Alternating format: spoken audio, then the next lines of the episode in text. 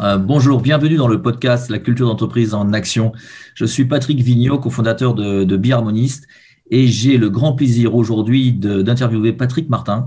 Alors Patrick est le président du groupe Martin Belezou.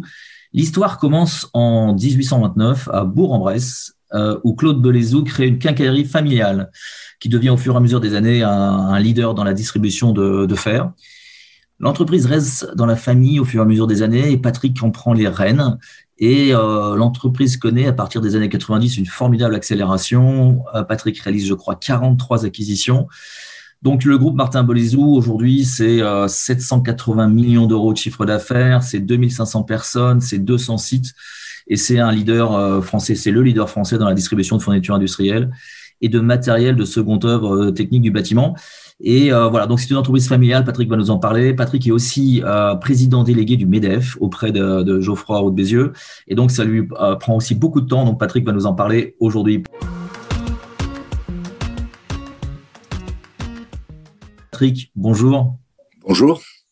Écoute, merci encore de, de venir témoigner auprès des entrepreneurs. alors, raconte-nous un peu, présente-toi et raconte-nous un peu ce qu'est le groupe Martin Bolizou.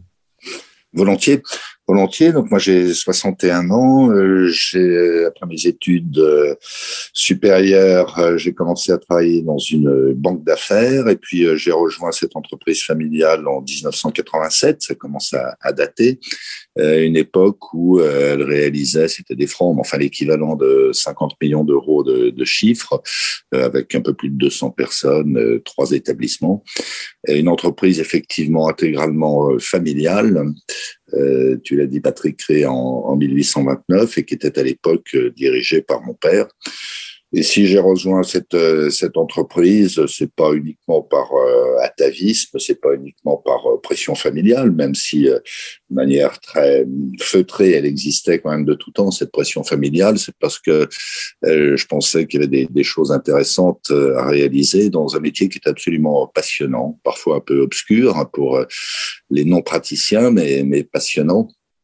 Pourquoi? Parce que ça nous met au contact de très nombreuses entreprises. Hein. Actuellement, on facture à peu près 100 000 clients B2B professionnels euh, très régulièrement et ça va de très grands groupes. Hein. Nos, très gros clients, c'est EDF, chez qui on a de très gros marchés, c'est PSA, c'est Dassault, mais également une, une foultitude, et tant mieux, de, tout petits clients, euh, des artisans, singulièrement dans notre activité de distribution euh, bâtiment. Donc beaucoup de beaucoup de richesses humaines, de contacts dans la durée, avec une exigence qui était déjà forte en 87, qui est encore plus aujourd'hui, non seulement de, service, mais de, de, technicité aussi de relationnel. Je pense que c'est ce qui distingue la, distribution B2B du B2C, hein, sans aucun jugement de valeur. Euh, c'est que euh, crée du lien, on, travaille dans la durée et on accompagne nos clients qui, euh, eux-mêmes évoluent, progressent, parfois connaissent des, difficultés. Donc de ce point de vue, du point de vue de, la relation humaine avec les clients, mais aussi avec nos équipes internes, c'est très riche. Et puis, sur le plan technique également, c'est très intéressant parce qu'on est, on est sur de la distribution donc euh, technique. ça va de, composants hydrauliques jusqu'à des systèmes de climatisation assez sophistiqués. Pour imaginer les choses, mon groupe vend à peu près 450 000 produits différents chaque année et en tient en stock permanent quasiment 200 000 ça renvoie à l'idée qu'on euh, doit également avoir un partenariat euh, très fort, euh, équilibré, avec un grand nombre de fournisseurs. là aussi, je fais une comparaison. Ça n'a rien à voir, par exemple, avec la, distribution de véhicules. Hein. Là non plus, c'est sans aucun jugement de valeur, où généralement on est tributaire ou en tout cas lié à quelques fournisseurs, parfois à un seul fournisseur. Nous, c'est plusieurs milliers de fournisseurs que l'on a.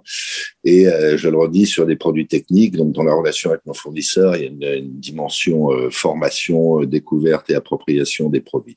Alors voilà, tout ça pour dire que c'est un métier extrêmement riche. Et euh, je finirai en disant que c'est un métier qui induit une, une proximité géographique également, parce que plus le temps passe, plus nos clients, qui soient dans l'industrie ou dans le bâtiment, euh, ont des exigences de réactivité, de délai de livraison extrêmement courts et, euh, je le disais auparavant, de, proximité technique et, humaine. C'est ce qui nous a conduit à passer au fil des ans par croissance organique ou croissance externe de 3 à dorénavant près de 200 établissements, alors essentiellement en France métropolitaine, mais euh, également dorénavant euh, en Slovaquie, au Maroc, où dans les deux cas, on a accompagné quelques très gros clients industriels, mais également en Afrique de l'Ouest, où on, travaille beaucoup dans le dans l'oil and gas, comme on dit dorénavant en bon français.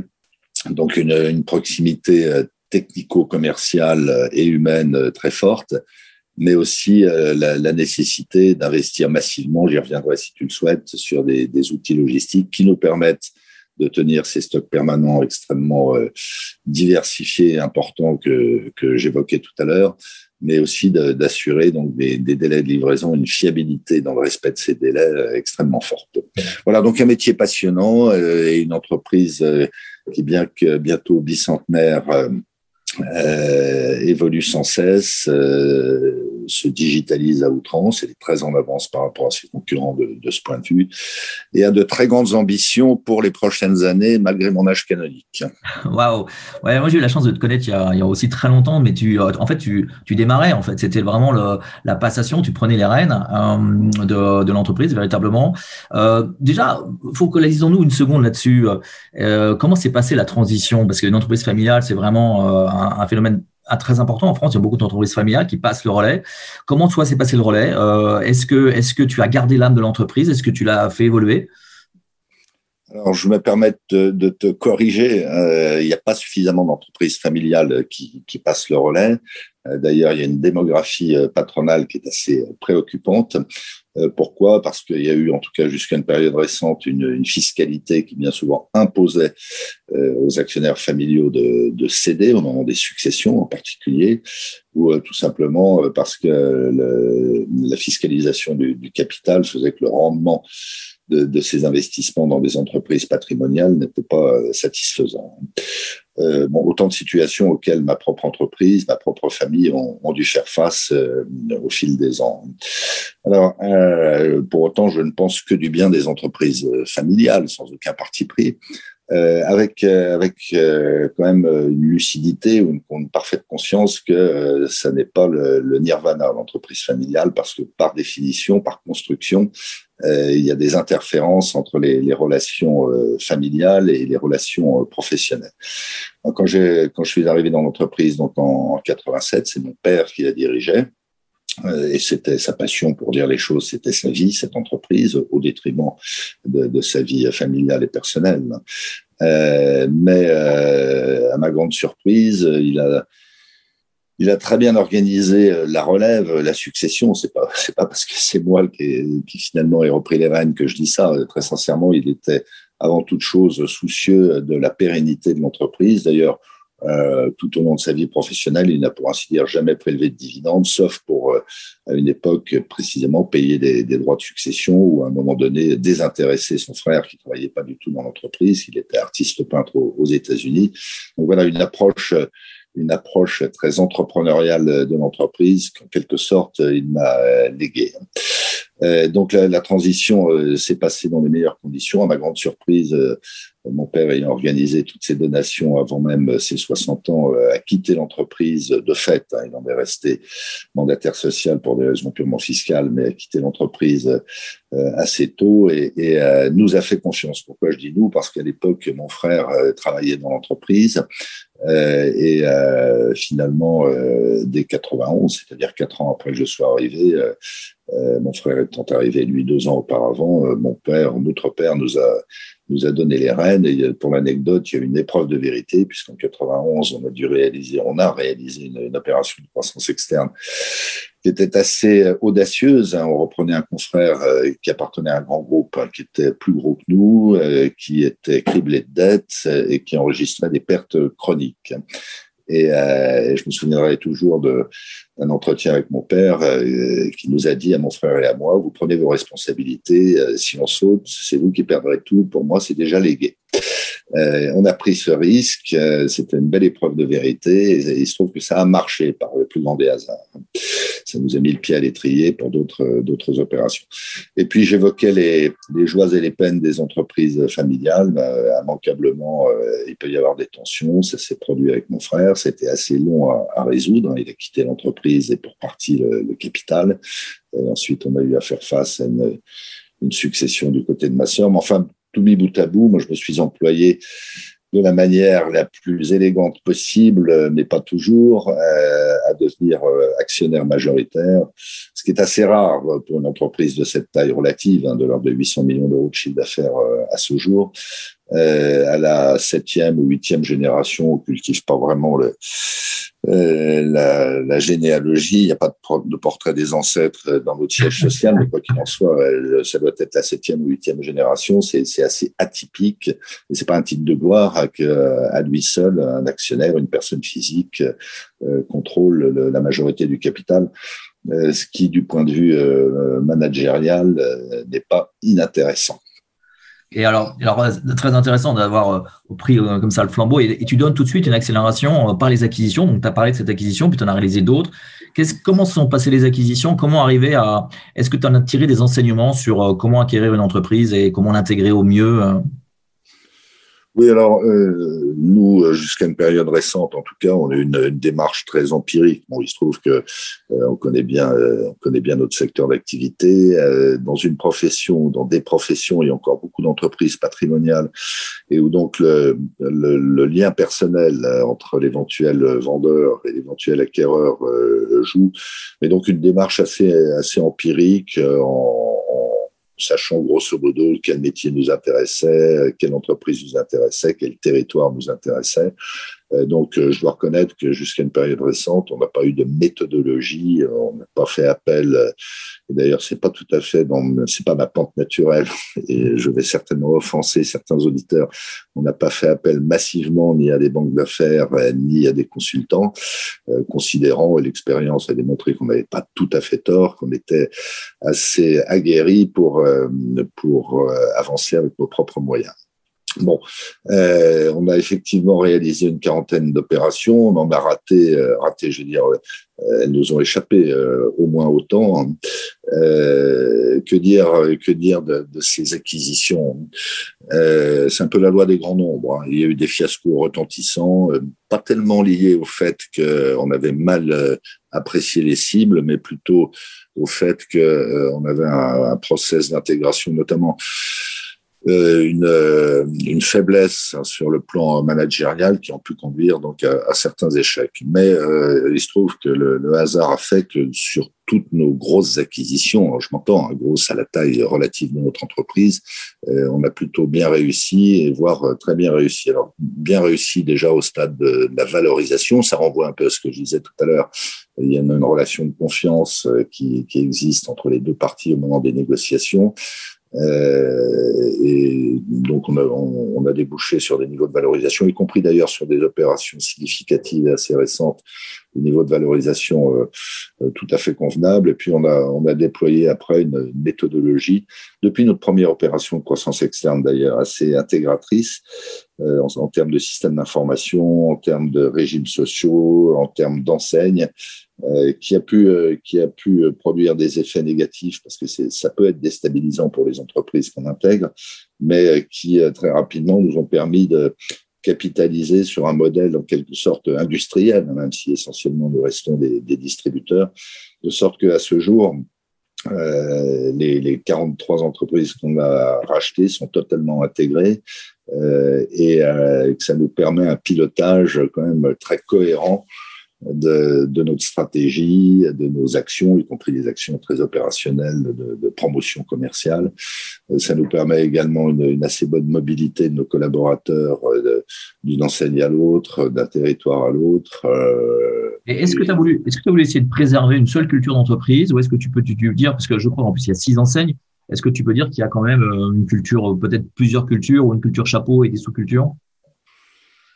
Alors, euh, déjà, il y a une difficulté parce qu'au fur et à mesure qu'on se développe, évidemment, le, le, lien personnel qu'en tout cas le dirigeant, c'est-à-dire moi-même, peut avoir avec les collaborateurs se distend. Donc, c'est un exercice subtil d'essayer de, maintenir cette culture d'entreprise. Je vais en parler euh, au même moment où on, on se développe et où d'ailleurs on est tenu de se développer euh, assez, assez rapidement.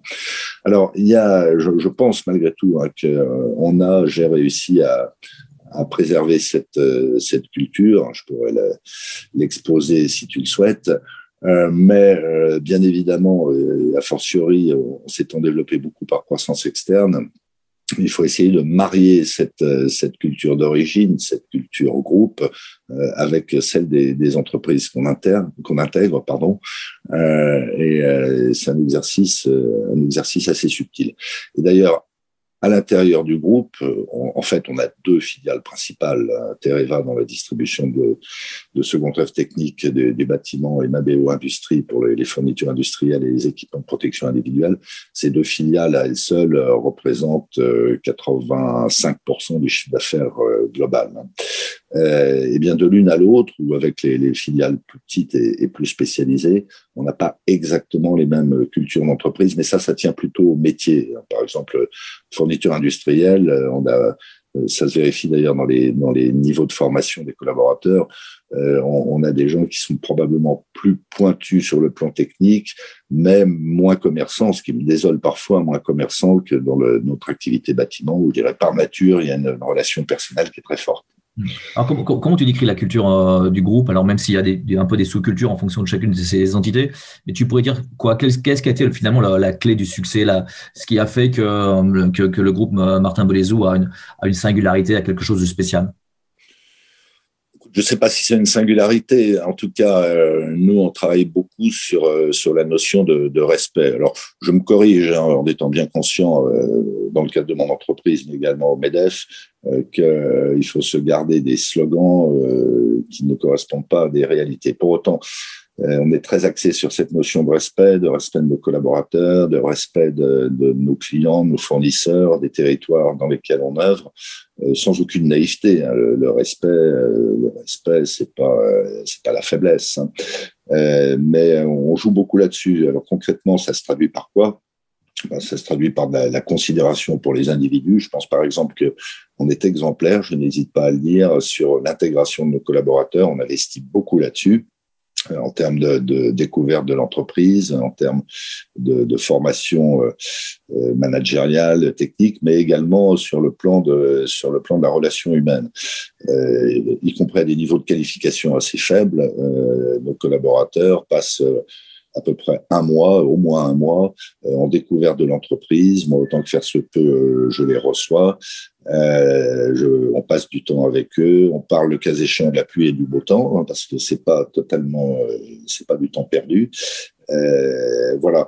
Et ensuite, euh, en, en, injectant au fil des ans de plus en plus de process, euh, mais quand même, on, on essaie d'avoir cette, ce suivi individualisé d'organiser des événements euh, qui permettent, quel que soit le niveau hiérarchique, quelle que soit l'implantation euh, géographique aux uns aux autres, de se rencontrer. Par exemple, évidemment, on n'a pas pu le faire euh, depuis un an. On a, on a un tournoi de foot. Moi, je ne suis pas un grand, un grand footeux, je suis plutôt rugbyman.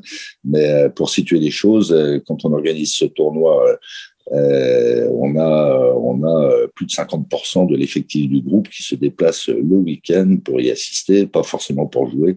Mais voilà, c'est un, un facteur d'ambiance. Alors ça paraît peut-être un peu ringard, j'assume totalement. Voilà, c'est le respect. Et idem avec les clients. Alors, on a des clients mauvais payeurs, on a des clients de mauvaise foi. Heureusement, c'est pas la majorité de l'espèce. Là, non plus, je suis pas naïf, mais euh, on s'emploie à travailler dans la durée avec ces clients, quelle que soit leur taille, quel que soit leur euh, secteur d'activité.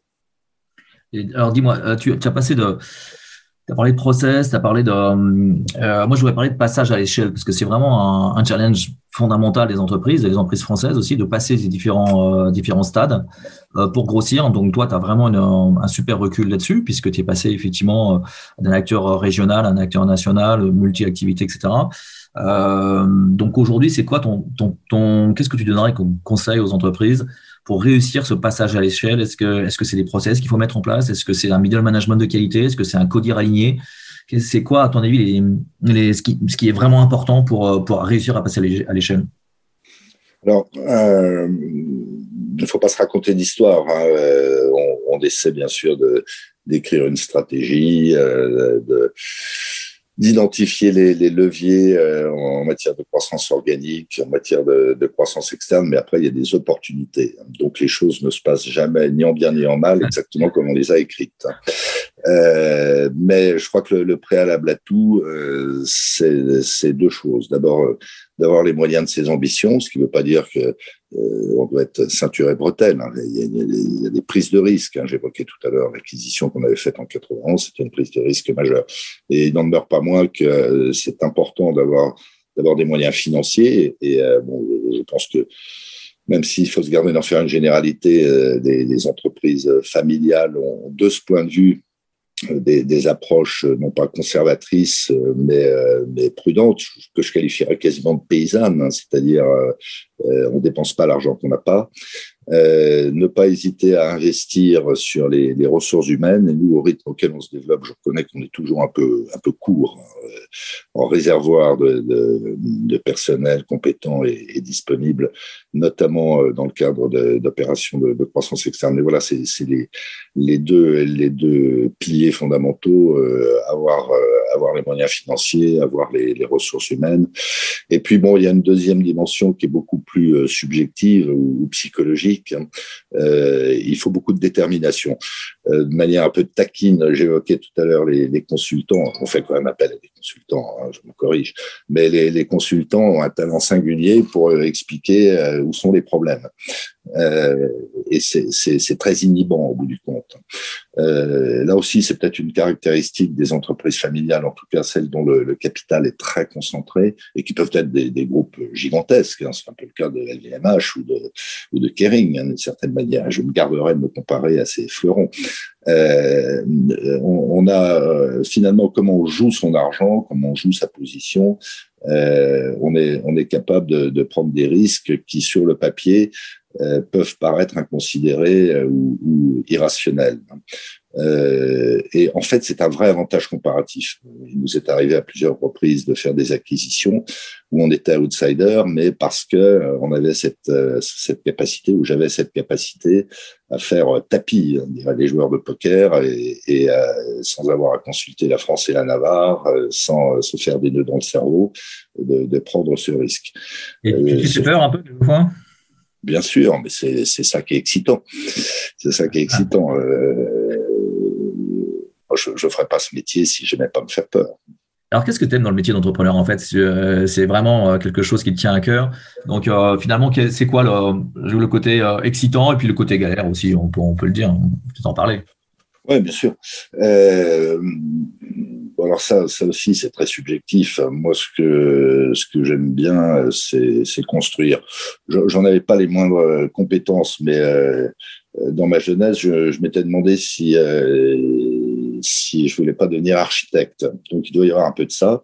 Euh, c'est très, c'est grisant d'une certaine manière. Il faut se garder d'être grisé d'ailleurs, euh, mais de, de, se dire voilà, je, je bâtis quelque chose. Euh, j'ai pris des risques, ça a marché ou pas marché, euh, mais finalement c'est ma seule responsabilité. Voilà, donc euh, euh, cette cette impression, en tout cas, qui correspond à une réalité, hein, de, de, bâtir quelque chose. Et puis avec une un angle particulier s'agissant d'une entreprise familiale et ancestrale, euh, l'idée que finalement on assume un héritage euh, et qu'on le fait euh, prospérer, enfin c'est quasiment la parabole des talents hein, d'une certaine manière.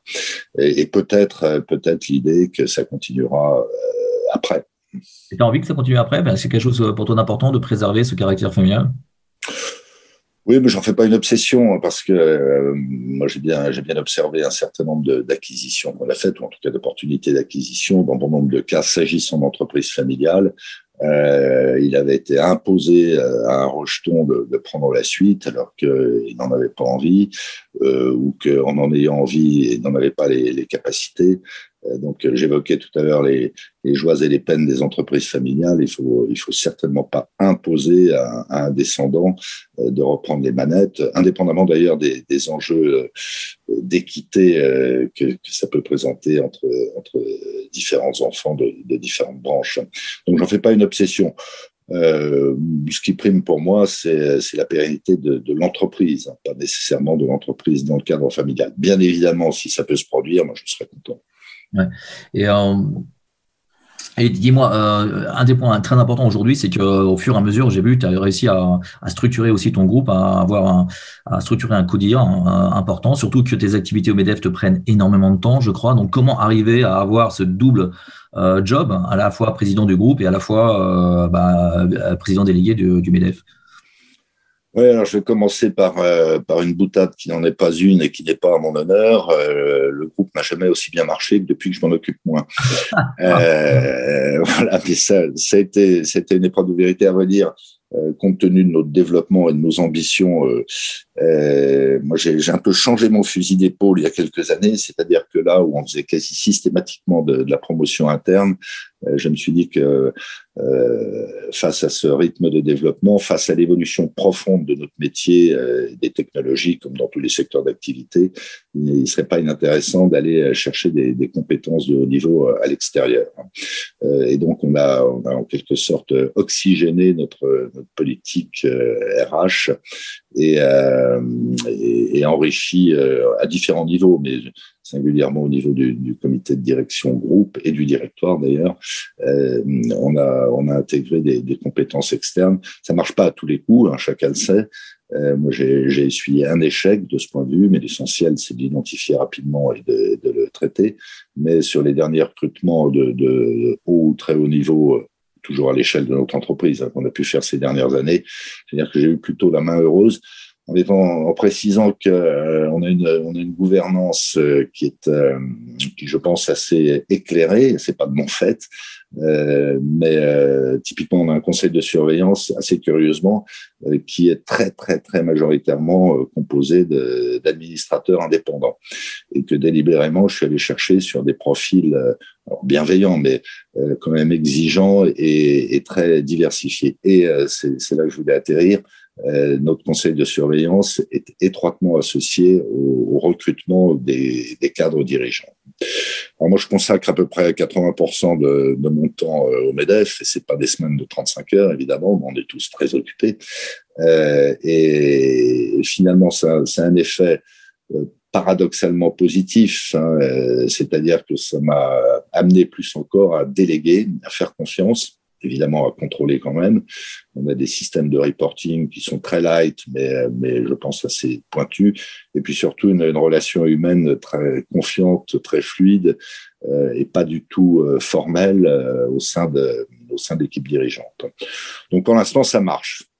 Ouais, écoute, et euh, le MEDEF, là, ça te permet d'avoir une magnifique plateforme d'observation. Tu l'avais déjà au niveau régional, je crois qu'il était très impliqué. Maintenant, c'est au niveau national. Donc, qu'est-ce que tu retires comme enseignement quand tu vois euh, comme ça tout, beaucoup d'entreprises françaises? Qu'est-ce qui, euh, qu'est-ce qui freine leur développement? Qu'est-ce que tu leur conseillerais pour, pour accélérer leur développement? Je ne conseillerais pas aux entreprises elles-mêmes, mais à leurs dirigeants de, de, lever le nez du guidon. Euh, je crois que euh, c'est le travers de beaucoup de dirigeants, ça a été le mien pendant longtemps, hein, euh, d'être euh, d'être euh, dans la maîtrise. Il faut être dans la maîtrise, mais pas dans l'excès de maîtrise. Je veux dire par là que on est, on est souvent tenté de, de vouloir tout contrôler et de connaître sur le bout des doigts son entreprise, son secteur d'activité. Euh, ce qui n'est pas ce qui est pas en première approche euh, critiquable. À part que euh, surtout dans le, le, monde très évolutif que l'on connaît on passe à côté d'observations on passe à côté d'idées on passe à côté d'opportunités. Et moi je reconnais que même si évidemment je le fais pas pour ça ma position au Medef me permet de voir des choses dont j'avais absolument pas conscience, ou en tout cas vaguement conscience uniquement à travers le, la presse, je dirais, euh, de, de, voir ça de manière beaucoup plus concrète, beaucoup plus précise, de rencontrer des gens dans des environnements complètement différents, d'origine et de parcours complètement euh, différents. Et euh, je disais, je fais pas ça pour ça, mais le Medef euh, m'enrichit beaucoup, euh, enrichit beaucoup mon entreprise par euh, par l'observation en définitive de, de, ce qui se passe dans d'autres secteurs, dans d'autres géographies. donc c'est très c'est très stimulant. Euh, par exemple ce qu'a fait ton directeur général ou l'un de tes directeurs de filiale, qui t'a vraiment surpris et qui était quelque chose que tu n'aurais pas fait toi-même? Ah, euh, bah, typiquement, là, on est en train, dans le cadre d'un plan stratégique qu'on est en train de finaliser, on est en train de s'interroger sur euh, euh, des diversifications. Alors, on va pas fabriquer de la confiture de fraises, c'est un métier beaucoup trop pointu pour nous, mais euh, donc on reste quand même dans l'environnement de, de, notre core business. Euh, mais euh, un, de, un des trois directeurs généraux on a fait des propositions de ce point de vue, donc en termes de, de diversification produits-marché, euh, auquel, auquel j'aurais pas pensé. Mais quand même, j'en reviens à ça, c'est moi qui le jour où je viens dans l'entreprise, qui les stimule pour ne pas dire que je les emmerde, en leur disant j'ai vu ci, j'ai vu ça, ouvrez vos, œillères, euh, sortez de, vos, de votre couloir de nage. Euh, et donc euh, voilà, c'est une alchimie dont je me garde de prétendre qu'elle est, imparable et exemplaire, mais enfin c'est quand même une alchimie qui est assez fructueuse en, croisant, en croisant les regards, les, perceptions, les ressentis qu'on peut avoir euh, à l'intérieur, depuis l'intérieur de l'entreprise et pour ce qui me concerne, depuis euh, quasiment l'extérieur de, l'entreprise. Donc voilà, euh, moi, mes, DG me donnent entière satisfaction parce qu'ils sont en train d'évoluer de ce point de vue et, d'être plus créatifs. Et est-ce que tu penses que tu as, réussi, à, les DG réussissent à garder l'âme de l'entreprise, à garder la dynamique que tu avais insufflée dès le départ? Oui, alors c'est euh, comme toutes les autres une excellente question euh, et qui est d'autant plus pertinente que je le disais tout à l'heure. Euh, en fait, mes trois DG, euh, mes trois DG viennent de l'extérieur. Alors pour deux d'entre eux, de l'extérieur, mais euh, ayant exercé dans, dans cet environnement professionnel, et pour euh, le troisième qui est à la tête de la plus grosse filiale, euh, venant d'un horizon professionnel complètement décalé, puisqu'il était, il était cadre dirigeant chez SFR. moi, je fais pas du tout dans la téléphonie. et donc, et donc, il y a de vraies difficultés. Enfin, on, on, on, augmente la difficulté euh, en allant chercher des, des, personnes qui, par définition, venant de l'extérieur, n'ont pas partagé la culture et l'histoire de l'entreprise euh, auparavant. Bon, c'est une dimension euh, à laquelle j'ai été très attentif. Le conseil de surveillance, qui donc est impliqué dans ce recrutement, également très attentif, que de, de flairer, parce que ça ne se ça ne se rationalise pas complètement, de flairer si ces personnes qu'on a intégrées s'adapteraient et en même temps auraient la capacité de faire évoluer la culture d'entreprise. Il se trouve que ça a marché. Donc c'est vraiment un travail de, de, compatibilité, de flair. Et, là, euh, l'importance, j'entends l'importance du conseil de surveillance euh, mm. sur lequel sur lequel toi tu te reposes pas mal. En fait, c'est des gens qui sont très très impliqués dans le dans le suivi. Ouais, très impliqués. Euh, à nouveau de des personnalités, des, des, expériences et des expertises euh, diverses et, et complémentaires, mais euh, ils ont la, gentillesse, malgré des jetons de présence dérisoires, euh, de, consacrer à, l'entreprise le, temps que je leur demande. Euh, ça peut être sur des sujets stratégiques, ça peut être sur des opportunités de croissance externe, ça peut être sur des recrutements. Donc, donc je les, sollicite beaucoup et se prêtent à l'exercice avec, avec beaucoup de bonne volonté. J'espère en tout cas un grand intérêt. Écoute, hein, merci beaucoup pour, ce témoignage. Bravo hein, pour euh, vraiment ce parcours euh, assez, assez remarquable, euh, cette croissance. si une dernière question, que, si tu, si tu prends un peu de recul par rapport à tout ça, comment, qu'est-ce conseil tu donnerais aux entreprises, pour, aux dirigeants plutôt, un dirigeant d'entreprise euh, pour euh, bah, pour continuer à se développer, pour euh, pour préserver son âme? Tu sais que nous on parle beaucoup de culture d'entreprise, d'alignement d'entreprise autour de leur culture. Est-ce que est-ce que c'est des choses qui pour toi sont sont et et qu'est-ce quel conseil tu donnerais à, un entrepreneur pour pour passer comme ça des étapes successives et dans la durée? Euh, je te fais une réponse, une réponse un peu paradoxale. Je pense que le jour où on n'a plus faim, il faut arrêter. Euh, et donc, il faut se surveiller. Alors, pas sur le plan de l'hygiène personnelle, parce que je suis un contre-exemple parfait, euh, mais sur le plan du, mental et, se dire que si on se lève pas tous les matins en étant passionné et en ayant envie d'aller plus loin, euh, peu importe la manière, euh, c'est que le ressort est, cassé. Donc, c'est le, truc qu'il faut entretenir et surveiller euh, attentivement. Euh, premier point.